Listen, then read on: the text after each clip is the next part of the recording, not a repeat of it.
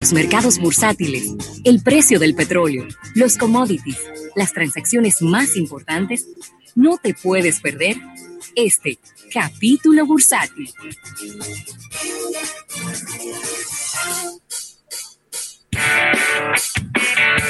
Vamos a agradecer este capítulo bursátil al Banco Popular a tu lado siempre.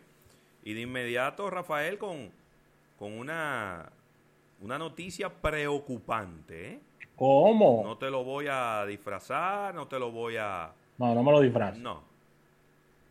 Según la IATA, que hemos, hemos hablado mucho de ella últimamente, porque es claro. esta International Air Transport Association, es la asociación que engloba a todas las aerolíneas del planeta. Ellos han calculado que entre todas las aerolíneas estarían perdiendo 84 mil millones de dólares por causa del coronavirus. No hay forma humana de que los gobiernos no vayan a ayudar a todas las líneas aéreas con pérdidas como esta. Pero que tienen que hacerlo, porque de lo contrario no va a haber aerolíneas. Punto. No va a haber aerolíneas punto. Esta es, Rafael, la pe- el peor año, el peor año en la historia del sector. Sí, Eh, el- la- el- las, los ingresos de las aerolíneas, cuando estoy hablando de las aerolíneas, estoy hablando de todas en conjunto, el año pasado fue de 838 mil millones de dólares. muy bien. Este año caerá a menos de la mitad. 419 mil millones de dólares. Cada día, y esta es una declaraciones del director general de la IATRA, Alexander de Juniat, cada día las aerolíneas pierden 230 millones de dólares. No es insostenible todo esto con el paso del tiempo. Eso es insostenible. Y yo creo que el tema con todo esto es que ya pudiéramos estar hablando de del, del post-opening de las aerolíneas ante los públicos y lamentablemente el público quizás pudiera beneficiarse al principio con relación a muy buenas ofertas, con relación al precio del pasaje, pero con el tema de servicio al cliente, facilidades y lo que tiene que ver con, con, eh, eh, con la posibilidad de recibir, eh, diríamos que un plus que no se sienten a esperar No, esto los no, no, todo lo contrario. ¿Por qué? Todo lo Porque los recortes, los recortes que vienen son dramáticos. Todo lo dramáticos. contrario. Tú vas a tener un asiento en el avión de casualidad. Sí, Inclusive se está hablando, Rafael, que en, durante un buen tiempo, que se está calculando entre cuatro y seis meses, no se permitirá que nadie entre con equipaje a la cabina del avión. increíble. Esas son algunas de las cosas, algunas de las medidas que se están mencionando para, como parte del protocolo, para que las aerolíneas empiecen a trabajar. Sí, no, con- eh. no se puede entrar con ningún equipaje a la cabina del avión. Eso En tiene, lo- eso tiene Sí. dos lecturas. La primera lectura es, vas a tener que pagar toda la, toda la maleta, Así mismo. toda, no importa si es chiquita o grande, va a tener que pagarla. Y la segunda es que va a, te- va a viajar menos carga en el avión, porque todo ese espacio arriba de los asientos que se utiliza para subir equipaje no va a poder utilizarse, el avión va a tener que meter todo ese equipaje en la barriga y entonces le- los aviones no van a tener espacio para llevar carga. Se va a complicar ese tema. ¿eh? se va a complicar bastante. Eh, estamos hablando de que las líneas aéreas no, como bien dices, no van a permitir esto. Además, en, en la parte económica vas a tener en los, son de tres, en estos aviones que tienen tres asientos consecutivos, una, un asiento vacío en el medio para el tema de un distanciamiento, pero esto significa que las líneas aéreas no van a estar ingresando lo mismo desde el punto de vista económico en, el, en, el, en la parte de sus fases para poder completar lo que es este tema de operar de manera normal y natural. Inmediatamente. la caída a nivel de pasajeros, Rafael. Sí. Aquí la tengo. Eh, de 3.38, de 3.380 millones de pasajeros que ellos habían planificado eh, que iban a, iban a tener en el 2021. O bueno, están planificando que van a recibir 2.250 millones de pasajeros este año y que el año que viene va a ser 3.380. Pero yo tengo una mala noticia para las aerolíneas. Es muy temprano para pronosticar lo que va a ocurrir el año que viene. Es verdad. Muy, muy temprano. Así que vamos a ver cómo puede ser, cómo puede terminar bien afectado este sector. Como bien dice, va a haber que, va a haber que imprimir la maquinita y empezar a tirar papeletas para darle a las aerolíneas para que no despidan a toda esa gente y para que sigan funcionando. Y dice Raymond Pichardo. Y, la, ajá. Dice Raymond Pichardo que va a ser un problema para la República Dominicana para volar aquí. Y yo creo que inicialmente pudiéramos ver un alivio porque la gente va a encontrar precios muy baratos, pero después va a ser un lío. Porque aquí la gente, el dominicano que vive allá, cuando viene para acá, viene como con cinco maletas. Sí, eso es una costumbre y no la vamos a erradicar de un día para otro. No, y eh, la segunda parte de toda esta historia, que quizá no aparece en, los análisis y en los tabloides, es que pudiéramos estar viendo posibles quiebras de aeropuertos privados y hasta públicos. ¿Por qué?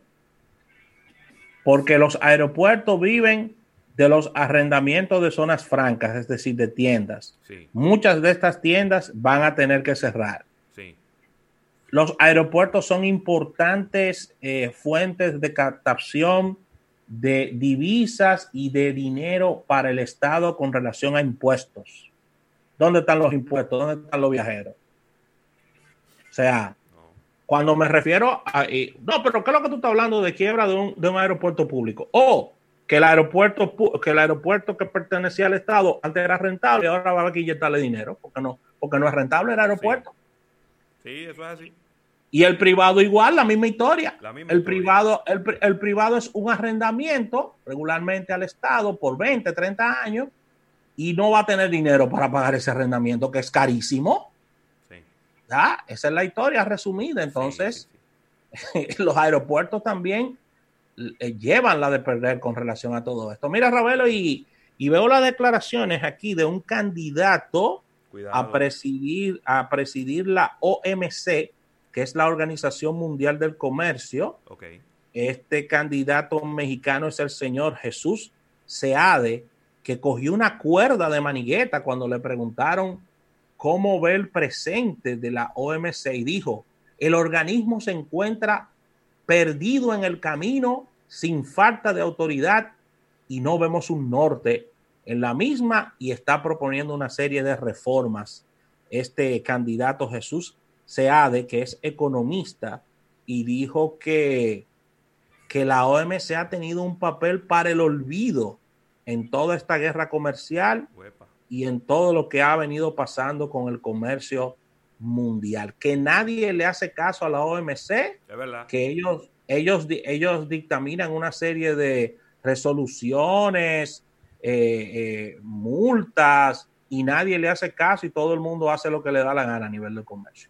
En, buen español eso fue lo que terminó diciendo. Sí, claro. O sea, que ha perdido toda credibilidad esa organización. ¿eh? ¿Y tú crees, candidato mexicano para dirigir la OMC, como que no me, como que no me queda claro, ¿no? ¿Qué tanta influencia? Un, un, economista de 73 años, a lo mejor él dice, yo no tengo nada que perder ya. Está bien, pero que del punto de vista sociopolítico, México no tiene incidencia en el comercio mundial, ¿eh? No, tan importante no. Y más, acuérdate que uno de los más grandes cuestionadores de la OMC en estos instantes es los Estados Unidos.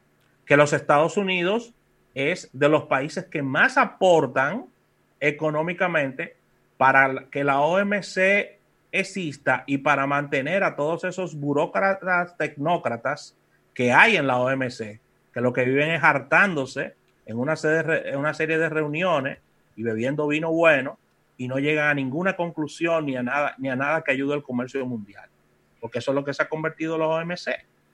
Y la muestra, y la muestra de todo, la muestra de todo lo que yo estoy diciendo es que tanto Estados Unidos como China han presentado casos, ambos, con relación uno contra otro, con relación a esta guerra comercial, y la OMC ha hecho como Pilato. No ha podido con eso. Eh, así de sencillo. Recuerda que Eriden nos habló del boicot que Estados Unidos tiene la OMC y que faltaban ahí unos miembros para poder tomar decisiones y que no se nombraban precisamente porque eh, Estados Unidos tenía un bloqueo a esos nombramientos.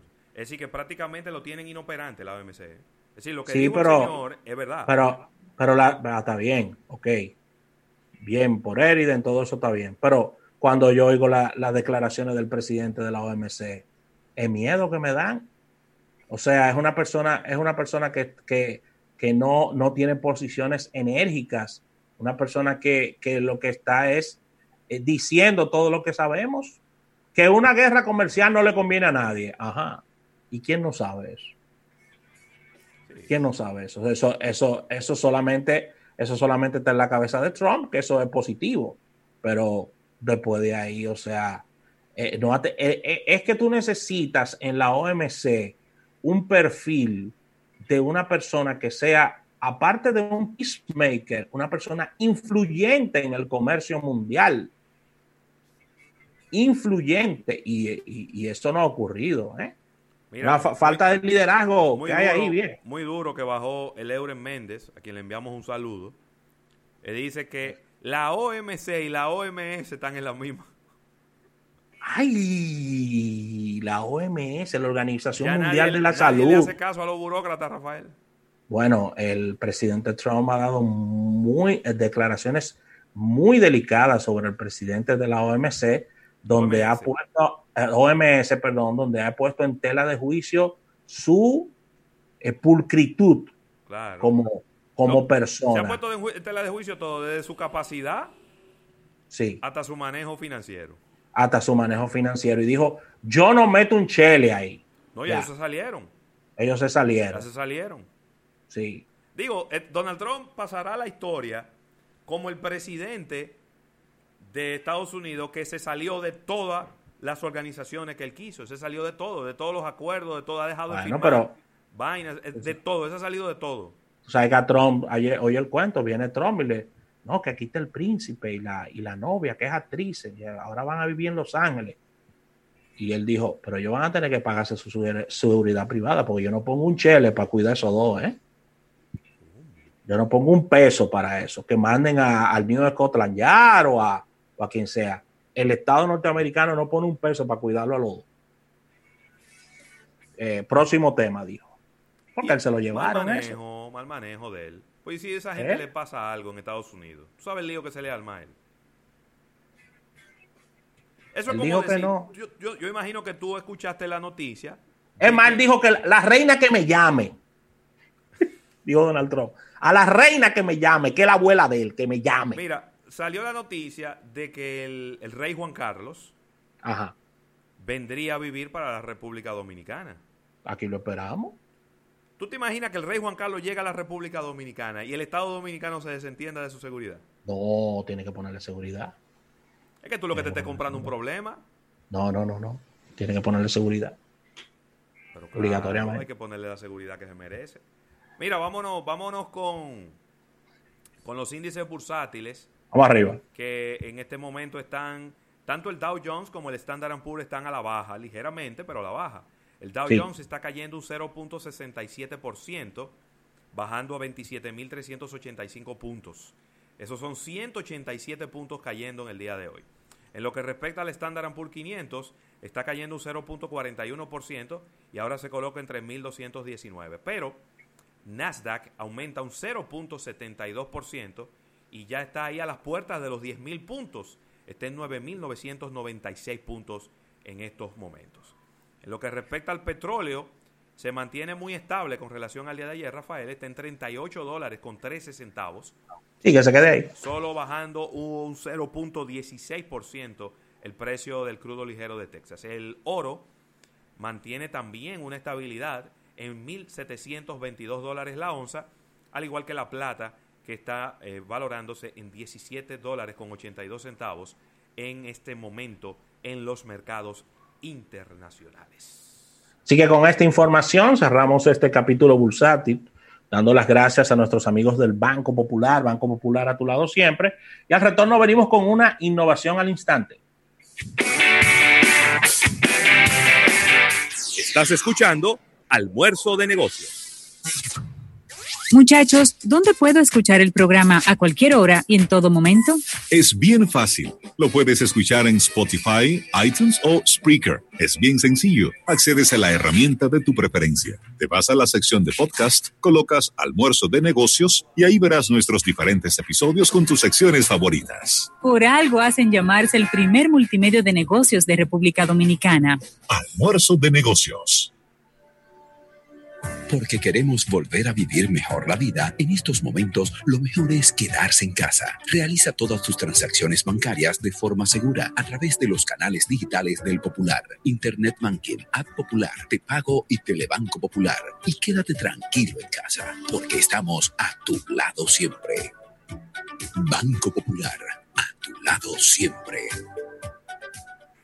Contra el coronavirus, los héroes son los médicos y también somos los dominicanos, que aunque tenemos que levantarnos día a día a buscar el moro, nos quedamos en casa. Eres un trabajador informal y te has visto afectado por estas medidas, tú puedes ser uno de los beneficiarios del programa Quédate en casa. Si tienes la tarjeta Progresando con Solidaridad durante el mes de abril y mayo, tendrás 5 mil pesos para hacer tus compras. Si no tienes la tarjeta, puedes confirmar que eres beneficiario en quédateencasa.gov.do sin necesidad de ir a las oficinas. Si confirmas en la página que eres beneficiario con tu cédula, podrás acceder a tu dinerito en uno de los puntos de venta de Comeres Primero. Recuerda que puedes hacer tu compra durante todo el mes de abril y durante todo el mes de mayo, así que no es necesario aglomerarse. No salgas para parte a menos que seas necesario. Infórmate en los canales oficiales como Coronavirus Gov, en arroba presidencia RD y Salud Pública RD. Contra el coronavirus, el héroe eres tú.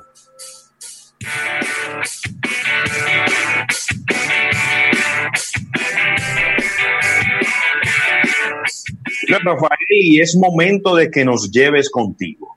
Descarga app La Nacional para que tengas acceso a todos los servicios financieros de La Nacional con un dispositivo móvil